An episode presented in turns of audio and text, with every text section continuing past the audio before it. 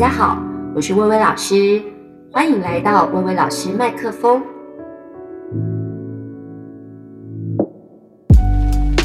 各位听众朋友，大家好，今天的薇薇老师麦克风是为爱朗读的单元，想要跟大家分享，就是呃，我平常的就是读到的诗这样子。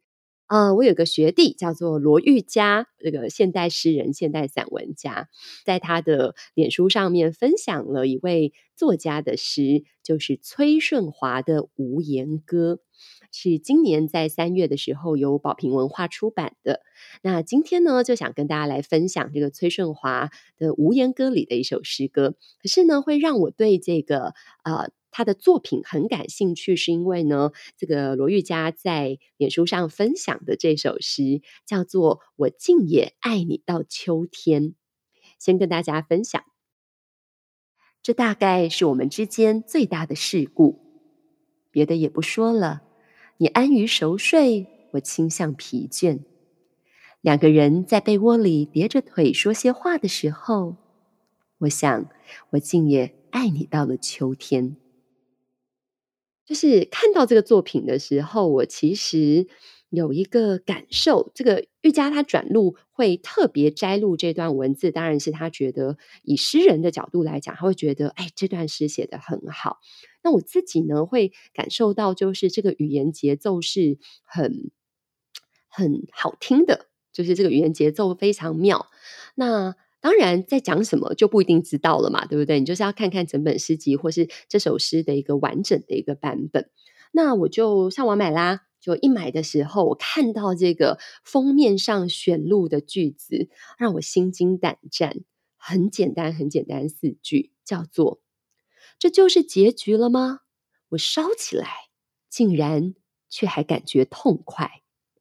我都还来不及读完整本书，就因为这四句，我觉得好精彩哦！就是怎么会有这么极端的性格，然后这么样的敢爱敢恨，或者是一个真的是烈火一般的女子的一个诗歌。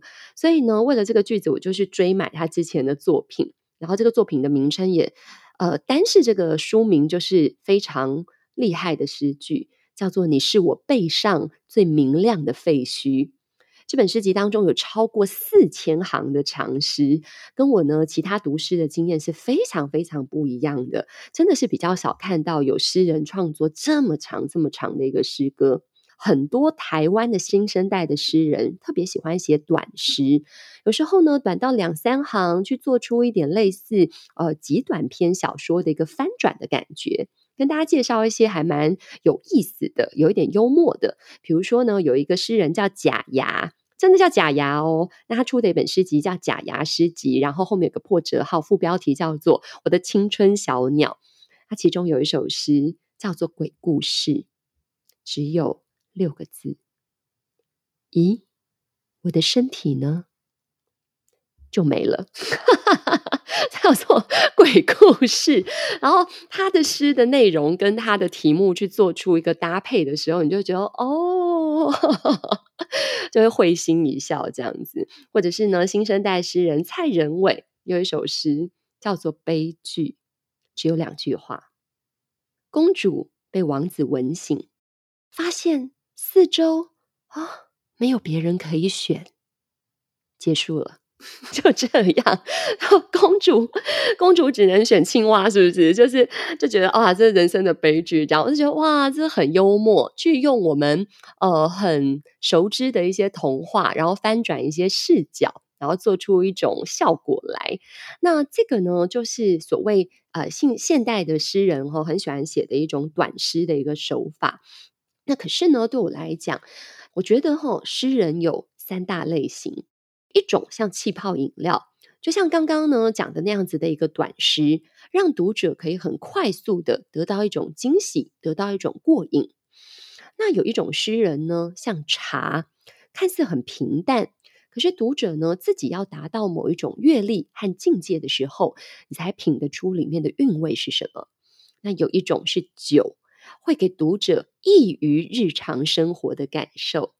有人很懂，有人很不懂。有人非常爱，有人超不爱，但是你却不得不承认，好酒，它有它的深度，会开启你全新的体验。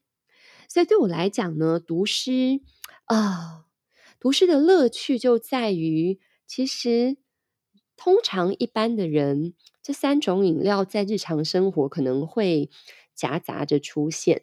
可是随着你的阅历增长，随着你的品味变化，你可能你大部分的状况来讲，不管是身心的年龄，好像身心年龄比较轻，大家就会对气泡饮料追求一种刺激的感觉。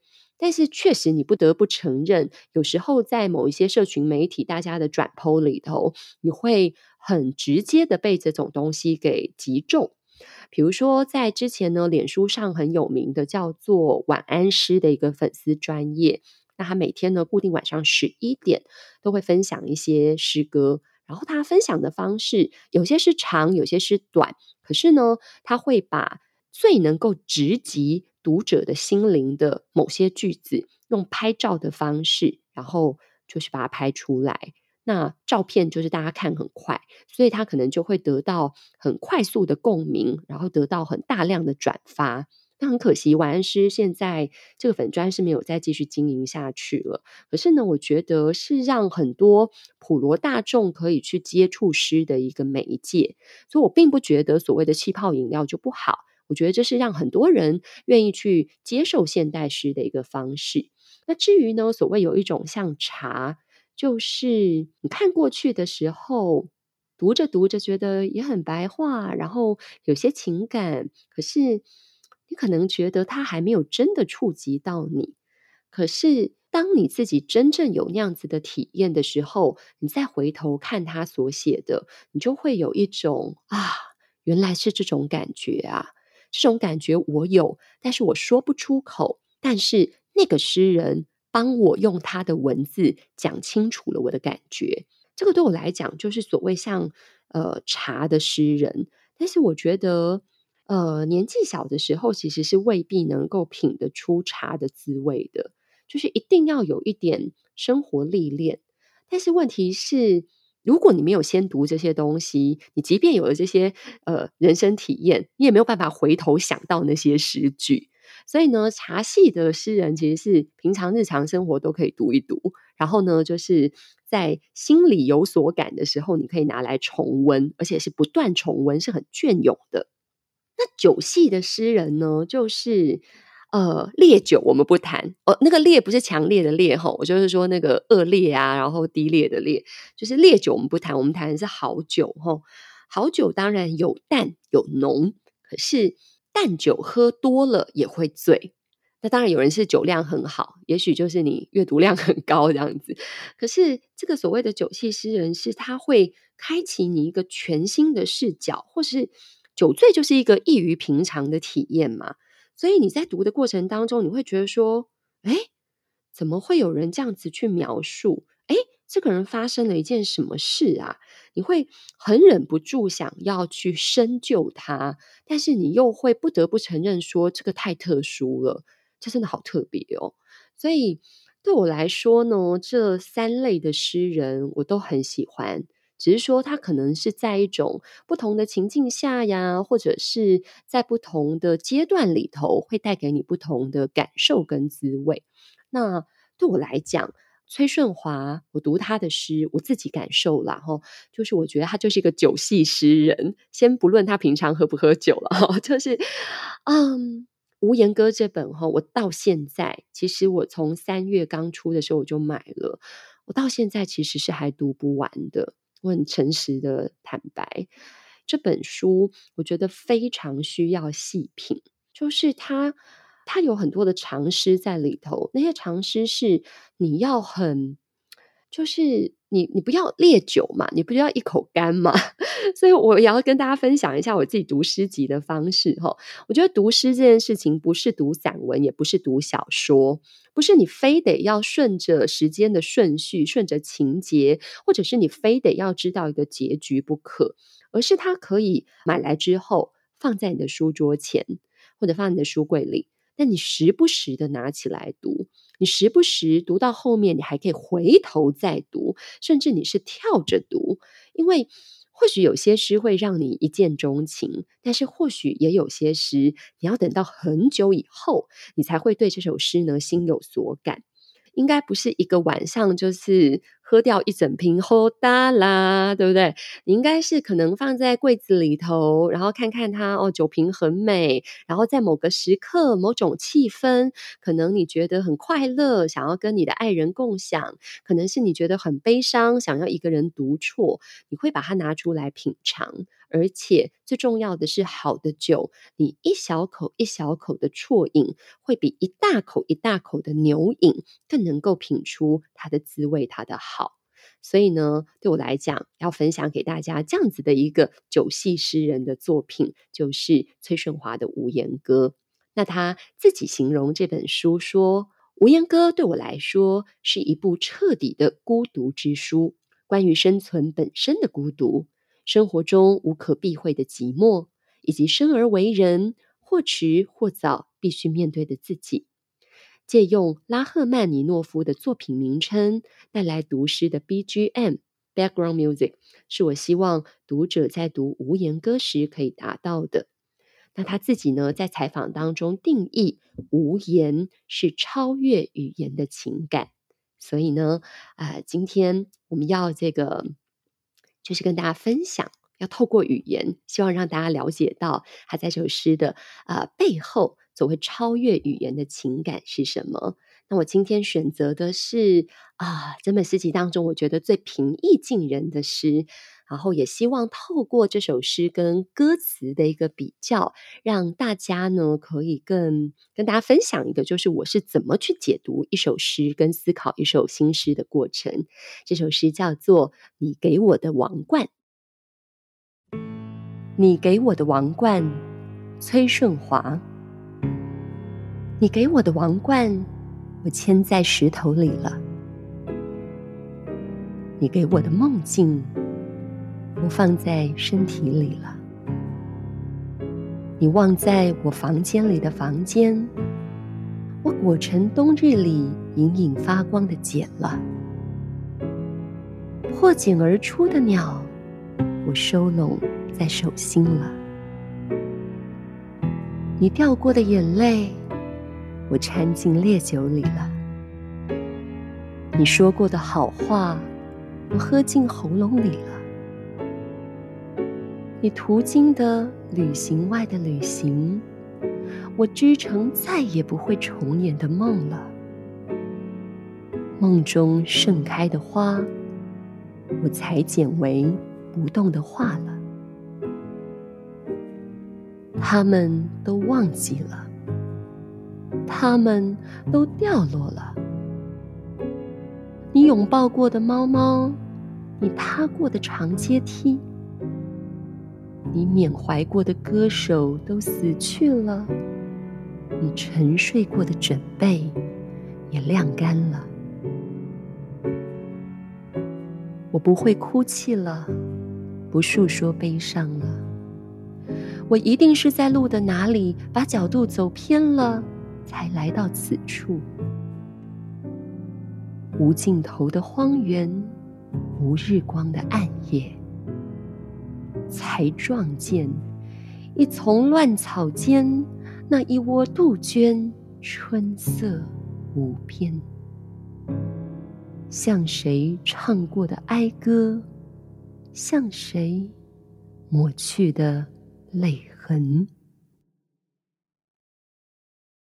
先跟大家呢分享一下，我特别选这首诗。第一个原因是因为呢。这首诗当然，我们在选择朗读的诗歌的时候，呃，希望读者是可以用听的，听众是用听的，不用看字就能够听懂这首诗在说些什么，或者是说他可以比较按照时间顺序去理解，或者说呢，就是他使用的意象上面没有这么的艰涩。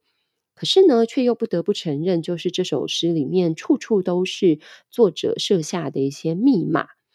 那这首诗因为它的句型上面的一个整齐，其实蛮有一些歌词的联想，所以呢，很好玩的事情是我当初在读这首诗，就想到了很有名的一首歌，是陶晶莹所演唱，然后袁惟仁作词作曲的《离开我》，不知道大家有没有印象哦？可以上网找来听听看。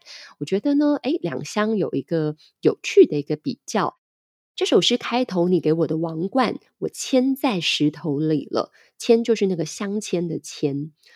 那王冠的意象呢？最近刚好英国女王过世嘛，我相信大家对于王冠一定都能够感受到它所带来的那样子的一个，无论是权力啊、荣耀啊，或者是有一种你知道繁华富贵的一种感觉，荣华富贵。可是呢，我不晓得大家有没有看过一部韩剧，叫做《继承者们》。就是讲一群这个，不管是正二代啊、富二代啊，他们在学校里面发生的这个呃爱恨情仇，以及他们怎么去承叫继承者嘛，他们怎么去继承所谓的王冠，就是他们的财与权。所以呢，它里头有一句话也讲得很好，叫做“欲戴王冠，必承其重”，就是你想要戴上这个有权势的象征的王冠吗？你就得要。能够承担起这样子的一个重量，所以呢，再加上这首诗，你给我的王冠就是它的题目。这个王冠到底代表了什么？虽然有很多的联想，但是呃，我们先来定义一下，这里面的你究竟是谁？这首诗，我相信应该很多人在读的时候都很不免去把诗歌解释成爱情诗，我不知道为什么哈，就是一个大家很就是很容易联想的方向。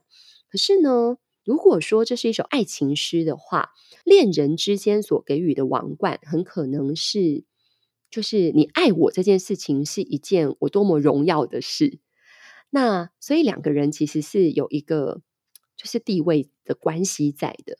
那当然也有可能是一个，比如说我，我觉得他其实也有可能是亲情，比如说这个你可能是一个长辈，当然也可能是朋友，所以朋友之间，呃，你跟我做朋友，你授予我这样子的一个权利，或者你曾经给我的，给我一种心理感受到尊贵的那一种受宠若惊的感觉，我是这样解释。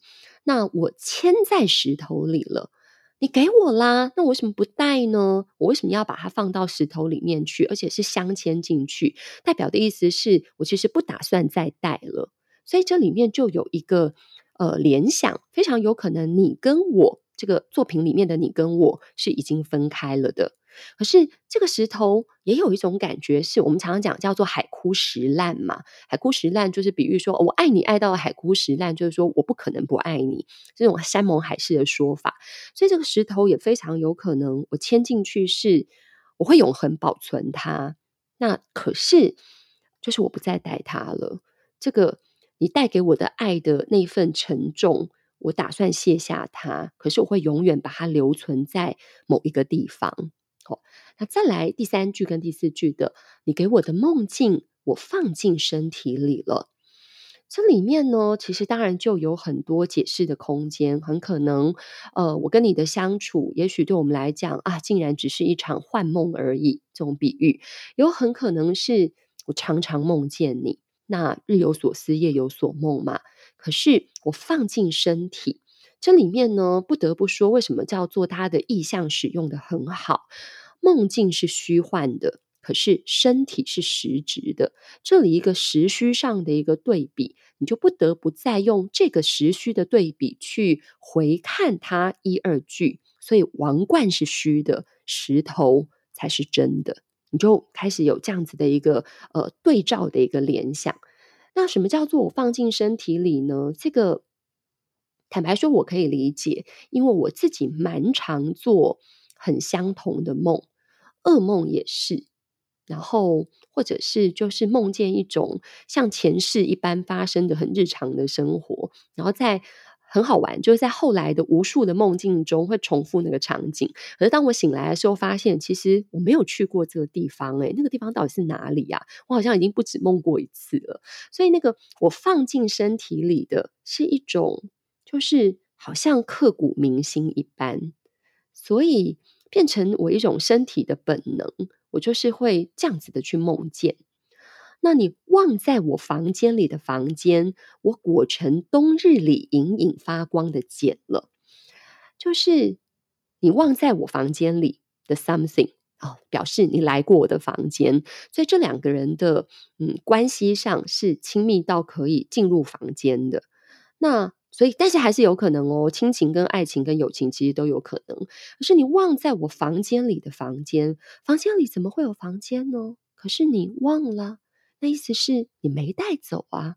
所以这个房间很有可能是。我们刚刚讲嘛，它前面都有一个时虚的一个交替，所以非常有可能的事情是，第一个房间是一个实体的房间，可是，哦，第二个房间也许是一个心理想象的空间，就是假设有一个平行时空的话，你来过我房间，我们在房间里面不能够被别人知道的事情，就锁在这个房间的某段时空里。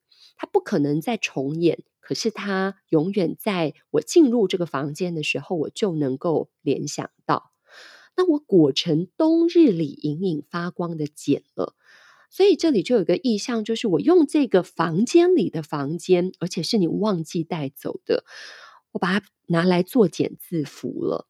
可是这个茧呢，在冬日里隐隐发光，冬日当然给人家的感觉就是寒冷的。可是隐隐发光却是一种光线上的，那这里就很有趣的一种错置是，如果他写的是我裹成冬日里可以温暖的茧，我们就知道茧是不可能拿来保暖、拿来取暖的，对吧？但是他却用隐隐发光，那就更不可能了。所以他也许在某处闪耀着，他在我的心上闪耀，但是我自以为我可以拿来在冬日里，或许拿来取暖之类。可是事实上，这件事情是不可能有这个功效的。我只不过还是拿它来做茧自缚了。所以，也许在这个房间里面发生过一些是痛苦的，也许是一个甜蜜的回忆，然而都。让他难以忘怀。那这一节诗的最后两句叫做“破茧而出的鸟”，就是呃，连续着上一句话的这个茧，我收拢在手心了。当然，他的意思就是说，其实我已经想开了嘛，我已经我已经能够放下这件事情了。那可是那个鸟最后怎么了呢？我没有让它自由，我把它收拢在我的心里。这手心也是一种心，我把它，我把它还是握在握着，我没有办法，就说，就是他没有真正放下。这句话其实是很明显，可是他其实又有另外一层意象，是我想要对我的人生，我想要对我的生命，我想要对我的回忆有一些的主控权在里头。那讲到这个所谓的对于自己的。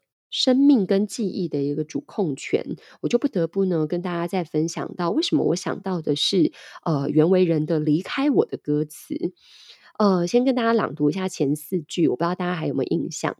他说：“我把你的电话从手机里消除了，我把你的消息从话题里减少了，我把你的味道用香水喷掉了。”我把你的照片用全家福挡住了。这里面呢，我为什么会联想到？是因为他们句型其实真的很相似，就是都有一种感觉，是你跟我之间的关系，然后你跟我之间某样东西的往返，然后最后结尾的句子是那个了字，那个了字呢，代表的是一个我们中文的了哈，代表的就是完成式。这件事情已经被封存了。这件事情它不是一个现代进行进行式，它已经没有改变的可能了，它是不能够再回头了的。那离开我这首歌，很明显，它确实就是一个谈恋爱分手的过程，而且如果没有猜错的话，就是一个被分手的过程。所以这个被分手的过程，它这个这个所谓的我，就用了一个很消极的抵抗的姿态。就是我主动把你的某某东西然后剪掉，可是为什么说这个叫做消极的抵抗姿态？你会发现哦，主词是我，可是再把你的电话、你的消息、你的味道、你的照片，都是用一个这些东西都是用一个很消、很消极的动词，叫做消除，叫做减少，叫做喷掉，叫做挡住。所以很多分手的人读这首诗的时候，一定都会觉得很有共鸣，觉得对，是的，我早就把他电话删掉了，哦，我还把他 IG 跟脸书都封锁了之类的。可是《无言歌》里面，我们再回头看一下这样子的一个比较，叫做“你给我的什么什么东西，我怎么怎么了”。所以原本是一个你给我，所以这个我是一个接受者的身份，但是我化这个被动为主动。去把你给我的东西去做了某件事情，所以这个句子当中，你会更明显的看到一种不是纯然的，呃，所谓被动，就是原为人的我怎么怎么做，你都以为那个我是主动，但不是的，你在做的都只是一种消极的抵抗。可是崔顺华的《无言歌》的这个句子里面，你会看见一种一来一往的往返。这个往返，这个互动，你会感受到这两个人的关系是更紧密的。可是，如果说他不是一个被分手的状态，那两个人为什么要分开？也许就是啊，你知道，这个根据网络的调查，分手的第一名的原因就叫做个性不合嘛？是因为个性不合，然后明明相爱但不能相处吗？还是说是？这个所谓命运的安排，就是生离死别、死亡啊，把你们给分开了呢。然后，当然，他也更不见得是恋爱，因为他有太多其他情感上的一个联想。你就会发现说，哦，这个就是很有趣。为什么他被人家叫做就是诗的意象上面是更丰富的？因为，呃，离开我的歌词的好处是让所有分手的人。一进到 KTV 里面去，然后就开始离开我，这样你会不会好一点？然后就开始大哭啊、大唱。可是如果你是一个就是恋爱正在进行式，然后恋爱 ING 的人，就会觉得哦有点无感，就是你知道就没有这么深的感觉。那它的好处是，就是直接让你对号入座，然后呃不不能对号入座的，你就不是我的对象群。可是诗歌很有趣的地方是叫做诗歌的奇异性。奇异性叫做分歧的意义，那个分歧的意义就是谁都能在里头去投射出自己的某种情感。你今天是和恋人分手的，你读这首诗你会有感觉；你今天是跟亲人天人永隔的，你读这首诗也会有感觉；你是跟朋友绝交的，你读这首诗还有感觉。这个其实就是诗所谓在意象的选择上面。更多的一个所谓普遍性，但是同时也是让更多人就会觉得好难懂哦。所以他到底在讲什么？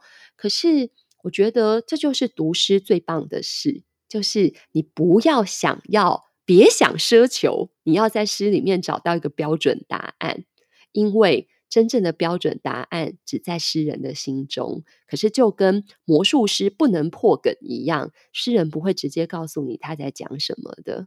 那你猜，这个就是你的乐趣。就像你去看画的时候啊，你难道要把那个毕卡索挖起来说：“诶，当年你画这到底什么意思？”不可能，每一个人说的答案都有可能是对的。那我也很喜欢他的这个崔顺华这首诗的第二小节。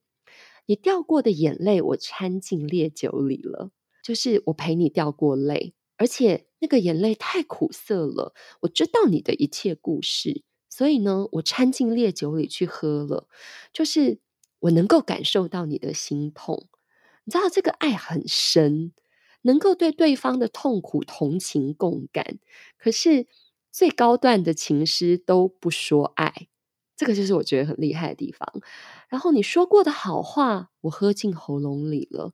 我不是喝进心里耶，这个好话也许是你对我讲，也许是你对别人说，可是我就喝进喉咙里。这喉咙里有可能有一天，我就就是学你，模仿你。其实常常相处的人就会越来越像。我就是就是你讲过的那些好话，我在喉咙里，也许就有一天就从我喉咙里面蹦出来，吐出来了。所以这里面我就觉得，这两个人之间的关系是非这个所谓的你跟我之间，呃，我只能说，如果说他们是恋人，他们分手一定是真的是曾经深深相爱的关系，是灵魂伴侣来着。那如果不是恋人，是亲人的话，就是有非常强烈的一个如沐之情在里头。那你途经的旅行外的旅行，我织成再也不会重演的梦了。嗯，我有个制作人 Sherry 很厉害，他读这首诗的时候，他觉得似乎有嗯天人永隔的意象。我觉得呢，大概就是这两句最明显。什么叫做你途经的旅行外的旅行？人生的旅行就是我们看到的这一遭，可是旅行外的旅行是什么呢？如果是在恋情当中，其实很有可能就是外遇啦。哦，但是我把它织成再也不会重演的梦，我不想让这个噩梦再重来。那如果是亲人的话，这个人生的旅行外的旅行，非常有可能其实就是死亡，就是在这个人生外，我再也不能参与的旅行。可是因为呢，我去年其实这两年都一直有长辈过世。那长辈过世的时候，嗯，其中有一位长辈过世的时候的悼念词是我要负责写的。我在写的过程当中啊，我重新去认识了这位长辈，在平常我看得见的时空以外的他的模样。这个过程让我觉得真的很很动人。就是像是顺着他的人生旅行，我又再走了一遍。可是我才知道，哦，他原来年轻的时候他在哪一个地方出生？他后来几岁的时候去了什么地方？然后他，我甚至很好玩，去查了他出生地的那一年那一天，那个天气是如何，那个气温是什么？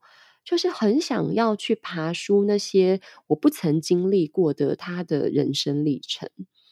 可是我织成再也不会重演的梦了，因为就是不能重来了。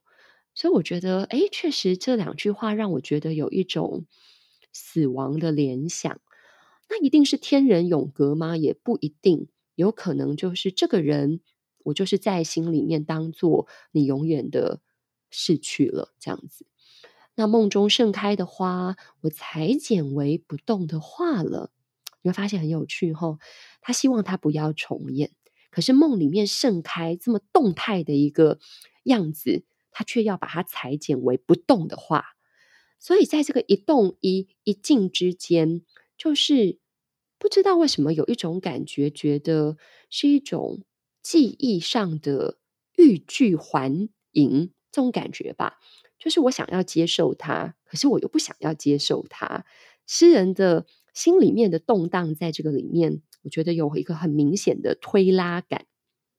然后梦中盛开的花，不管是它，就是意思就是说很美好嘛，那些美好，可是我裁剪为不动的画了。这个画可以我收藏在心中，我可以拿来观赏，可是他们就是永远定格在那里了。那所以这一段我觉得很美，就是。真的，不管你是什么样的状态下来读这样子的一个段落，都会觉得哇，这个就是诗哦。那我也要拿这一段来做一点点小小的比较，就是离开我这首歌的歌词，其实后面都很白话，就是你让我的懂事变成一种幼稚，你让我的骄傲觉得很无知，你让我的朋友关心我的生活，你让我的软弱陪伴你的自由，就是。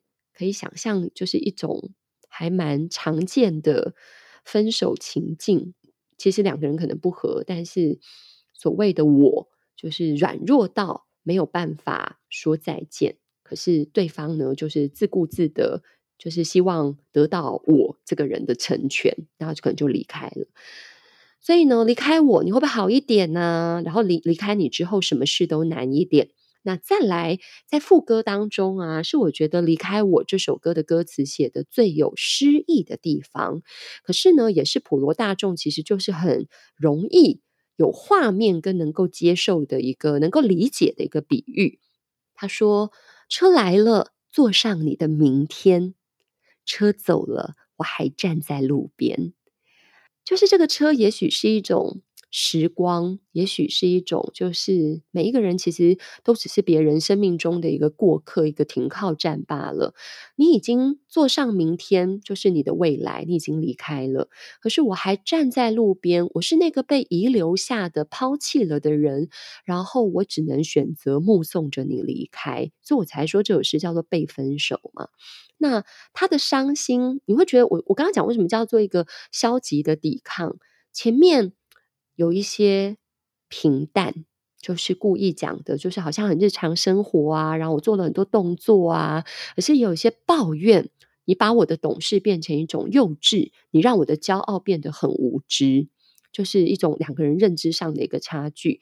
可是最后的结尾，你会感受到非常深浓的伤心。他说：“风来了，云就会少一点；你走了，我住在。”雨里面，风跟云的比喻其实不用深究，因为在中国诗歌的发展史上，就是很容易用眼睛看到的景物去做一些呃联想，叫做比兴的手法。比就是比喻的比兴，就是呢这个兴隆兴盛的兴，就是有起来的意思。那你走了，就是这句话了。我住在雨里面。你离开啦，可是你就留给我一个永恒的雨季，我不知道我什么时候能够从这个伤心走出来。所以这首歌就是那种分手圣歌这样子，大概跟分手快乐就是是大家 都能够很有共鸣，然后就是分手必唱的组曲之一这样子。可是呢，我们回过头来讲崔顺华的这首诗，就是。他很多的隐喻，可是它没有这么的直白。我觉得这个就是诗跟歌歌词有蛮大的一个差异的地方。他的第三节里面说，他们都忘记了，他们都掉落了。你拥抱过的猫猫，你踏过的长阶梯，它呢是一个足部，在一个来不及的及，踏过就是你走过的意思。你缅怀过的歌手都死去了，你沉睡过的枕被也晾干了啊！这里就很有趣了，在你跟我之间出现了一个他们，这个他们不是不是第三者，可是这个他们是我们共同都认识的对象，他们都忘记了，背后的潜台词是我还记得哦，所以我觉得这里面就很有趣。那。他们都掉落了，可是谁掉落了呢？可是掉落的是什么呢？后面接的是猫，后面接的是阶梯。这个难道是猫跟阶梯掉落吗？那我只能说，这个掉落这个词选的非常有意思。对我来讲，吼，我觉得我有时候读诗，去想为什么这里用这个词汇呢？为什么用这个动词呢？为什么连接是这样子呢？就是像福尔摩斯在拆解密码的过程，那厉害的诗人都很经得起这样子的拆解，因为他们其实不是随性的乱写，他们的意象是经过一些精心的设计跟编排的。所以我就想到，什么掉落了呢？那个他们跟前面那个忘记了的他们是同一个吗？其实未必。可是掉落，大家知道吗？这个词汇吼，由高空而下，或者由高处而下，这个叫做掉落。在心理学上面说，吼，人的所有的快乐的动作跟表情都是上扬的。大家有发现过这件事情吗？比如说，你快乐。你嘴角上扬，你眉开，你的眉毛开，所以是往上展的。然后你会雀跃，你会跳起来，你的手会往上，觉得哇，就是向上的，充满着无限的希望的。可是人在悲伤的过程当中，很多东西都是往下的，比如说，呃，垂头丧气，你头是垂下来的，你的嘴角是下垂的，你的。你的整个身体的姿态都是往地板的方向去的，你的脚步是沉重的，甚至大家别忘记，眼泪也是掉落的。所以这边如果大家对这个掉落很有兴趣，说对呀，那为什么写掉落？到底是谁掉落？掉落了什么呢？呃，我觉得不应该给出一个标准答案，因为我讲的也未必是对的。我只想跟大家讲说，大家可以联想到另外一首张惠妹所唱的歌曲，然后吴青峰写的词叫做《掉了》。这个是青峰呢，当时候呃，因为阿妹的这个父亲过世，然后为她写的。那阿妹几乎每次在演唱会上唱这首歌的时候，都会掉眼泪，就是。黑色笑靥掉了，雪白眼泪掉了，该出现的所有表情瞬间掉了，大家就可以理解吧？故事情节掉了，主角对白掉了，该属于剧中的对角戏也掉了，所以。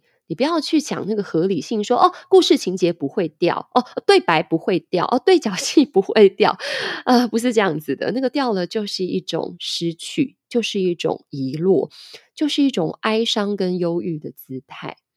那你会看到，就是他们曾经历过的。那个猫，而且因为崔顺华真的养猫，所以非常有可能就这个人抱过他的猫，或是他们一起都很喜欢猫，在某个店里面，你都可以想象这里面充满了呃作者自己的故事，或者是他安设进来的一个密码。那那个长阶梯，在那个长阶梯上发生了什么事呢？有好多好多可以联想的空间，或者用现在很俗气的话来讲，就是脑补。可是这个脑补，我觉得很重要。因为读者的参与想象，就是让这个艺术能够更为呃丰富跟饱满的一个参与，这是一件很棒很棒的事情。所以大家不要企图想说，我一定要找到一个答案。而且你缅怀的歌手都死去了，你沉睡过的枕被也晾干了。这个沉睡过的枕被，当然就很容易会有一种伴侣的联想。所以我说，就很有意思的事情是。呃，如果说离开我，你就是一个分手圣歌。可这首诗，你会连同一个人，你都可以像我这样子一个人，我可能投射进了很多，在无数的字里行间里面投注了自己的各种故事，然后在里面感受到情绪的流动。那最后他说：“我不会哭泣了，不诉说悲伤了。”可是代表的是什么？代表他之前一直为这个哭泣。所以代表他其实前面说的这些可能都是悲伤，可是他在心里面许了一个愿望，对自己说，也可能是跟远方已经听不到的他说：“我不哭了，不要为我担心。”可能潜台词是这样子，我也不要再诉说悲伤了。可是呢，就突然在最后这一节里头出现了一个很大的转折，叫做我一定是在路的哪里把角度走偏了，才来到此处。就是我明明告诉我自己要走出这个伤心的往事，可是我突然在某一个转角，我把思绪拐了一个弯，然后我走到哪里呢？他形容叫做无尽头的荒原，无日光的暗夜。那无日光的暗夜，就是一个 永夜的这一个意象。但是我走到这个无尽头的荒原，无日光的暗夜，就是这么痛苦，这么伤心。可是我撞见，撞见就是我很意外，然后发觉很惊讶的，就是一丛乱草间那一窝杜鹃，春色无边。这里呢，一开始我们在跟制作人讨论的时候，制作人觉得。为什么是杜鹃呐？春色无边是什么啊？我先跟大家分享一下吼，一般人都觉得春色无边好像是一个有情色联想的一个词汇，比如说就是形容说什么呃，这个新闻里面 常见的奇怪的用语，就是说哦什么呃捷运色狼偷拍女子春光之类的。可是因为它使用的是杜鹃。作为中文系的人，我觉得不是很意外，就是所谓的“春色无边”，并不是有情色的联想，因为春色在古代就是真的是美好的春天的景色。那为什么我会用古代而不是用现代的词语？跟这个解释来诠释它，因为杜鹃在中国古代有非常非常强烈的一个意象，就是呢，杜鹃传说中是一个古代的呃蜀国的帝王，蜀国大概就是相当于现在的四川。蜀国的帝王呢，他的名字叫杜宇，杜呢就是杜老爷的杜，宇是宇宙的宇。那这个杜宇又被人家，因为他是蜀国的皇帝，又叫望帝，所以呢，大家可能听过李商隐有一首诗叫做《望帝春心托杜鹃》，那个望帝呢，就是盼望的望这样子。有一个故事说，他出外打仗征战，然后他凯旋而归的时候，却意外的发现。他的皇后，他的妻子，深爱的妻子，跟他最要好的朋友，是他国家里面权位最高的一个大臣，两个人竟然呢，这个暗生情愫。那我每次在跟小朋友讲这个故事的时候，因为在讲中国史上的典故的时候，我每次都问小朋友说：“那如果你是杜宇，你会怎么办？”一边是友情，一边是爱情，对不对？二选一，残酷二选一，你该怎么办？然后小朋友都会很搞笑，就是说小孩才做选择呢，两个我都 要。然后或者是也有很就是个性很极端的小朋友，就是可能会讲说我要把他们俩都杀了什么之类的这样子。然后也会有人很诚实的说，当然是老婆重要啊。也有人会说，就是当然是小孩，哎，当然是这个朋友重要。嗯，但是呢，我我得说。大部分人在回答这个问题的时候，都没有做出像当年杜宇他那样子的选择。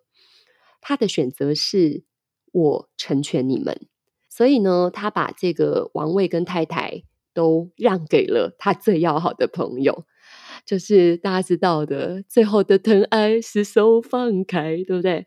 就是手放开也是一种爱啦。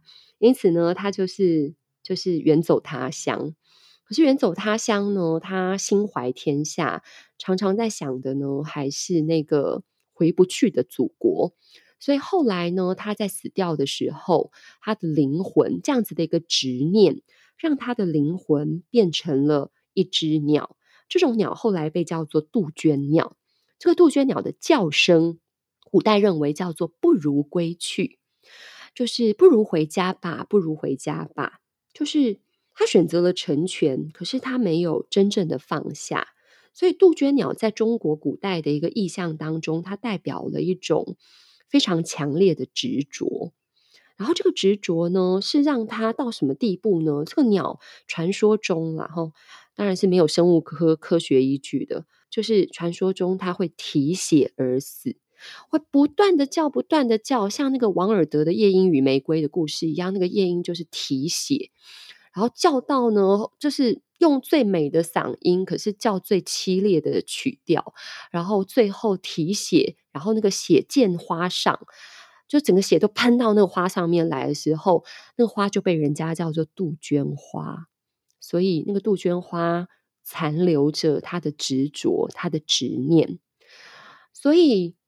撞见那一丛乱草中那一窝杜鹃的春色无边，这个杜鹃绝对不能够是把它想象成真正的杜鹃鸟，因为我觉得他是一个很善于经营意象的诗人。所以这段他其实以我啦，就是我个人的诠释，就是你给我的悲伤，我觉得是没有尽头的。那但是我很努力、很努力的告诉我自己说，我用爱去成为我的。就是温暖我的记忆，这样子。那我我不要再诉说这些悲伤了。可是我却在某一个想法上不小心拐了弯，不小心走偏了，然后又来到这个悲伤的情境跟情绪里。